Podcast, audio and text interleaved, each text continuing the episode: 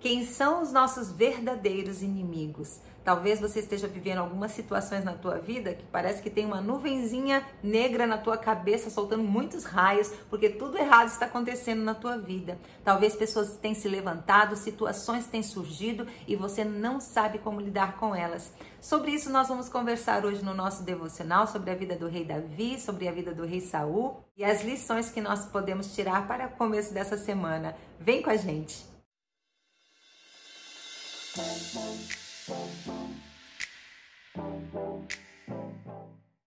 Olá, eu sou a Fábio e esse é o nosso devocional diário Meu Plano com Deus. Hoje é dia 29 de novembro, já chegando aí no finalzinho do mês, e para você que acompanha a leitura anual da Palavra de Deus, os capítulos para hoje são Ezequiel 35 e 36 e 2 Pedro, capítulo 1. Vamos para o nosso devocional e o tema de hoje é Conheça o seu inimigo texto base para nossa reflexão de hoje fica em 2 Samuel, capítulo 1, do versículo 17 ao 27. Se de fato vocês desejam de todo o coração voltar ao Senhor, livrem-se de seus deuses estrangeiros. 1 Samuel, capítulo 7, versículo 3. Há alguns anos uma canção pop perguntava: Você conhece seu inimigo?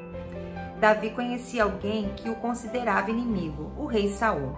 Esse rei perturbado de Israel odiava Davi e isso gerou problemas para o futuro monarca. Nervoso, Davi pensava: um dia Saul me apanhará. Mas ele não odiava Saul. Na verdade, ele o chamava de ungido do Senhor. 1 Samuel 26, 9. Embora tenha tido a chance de matar Saul, Davi recusou-se a fazê-lo. 1 Samuel 26, do versículo 7 ao 9.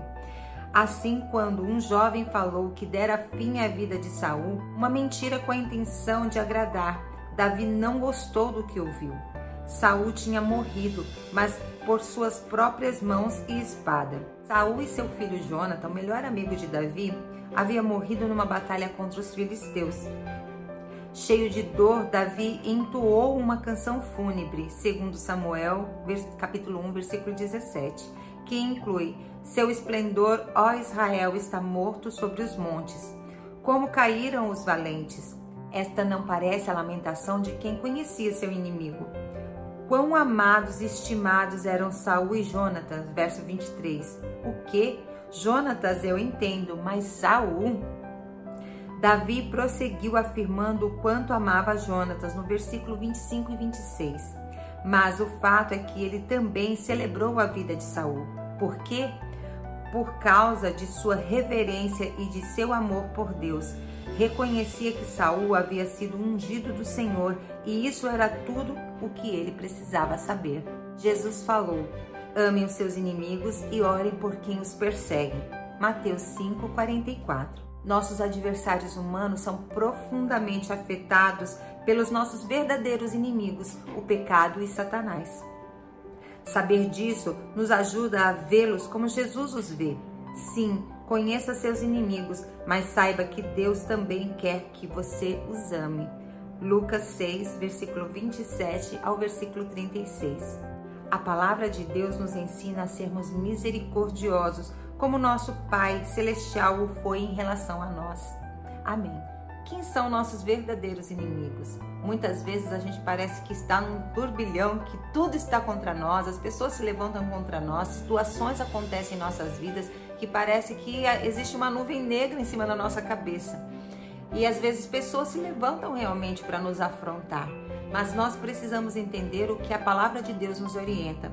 Olha só o que diz em Efésios 12: porque não temos que lutar contra a carne e contra sangue, mas contra os principados e potestades, contra príncipes das trevas deste século, contra as hostes espirituais da maldade. O que está dizendo aqui é que a nossa luta não é contra carne nem sangue, não é contra pessoas, mas é contra Satanás e seus anjos que atuam para influenciar pessoas contra nós. O que nós temos que parar e perceber também é que nós travamos muitas batalhas no campo da mente.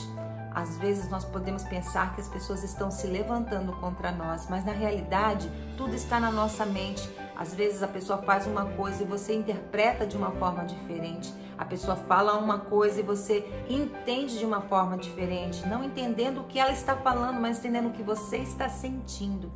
Vou te dar um exemplo prático e fictício para você entender do que eu estou falando. Você começa a conversar com uma pessoa e a pessoa começa a falar sobre crianças desobedientes, crianças que falam, é, respondem mal para os pais, que fazem pirraça, que agridem com palavras verbais, que agridem fisicamente os pais e parentes.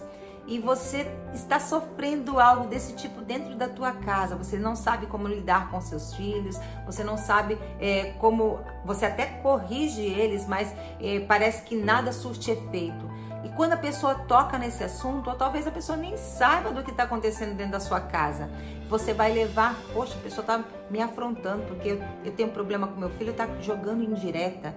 Então, assim, às vezes a gente coloca coisas na cabeça e as atitudes do outro que talvez não tenha nada a ver com a nossa pessoa, vai vir como flecha em nosso coração e a gente vai ficar magoado, ressentido, porque a gente acha que o outro está fazendo de propósito para nos ferir nós temos que ter essa consciência que muitas vezes os nossos próprios inimigos somos nós mesmos.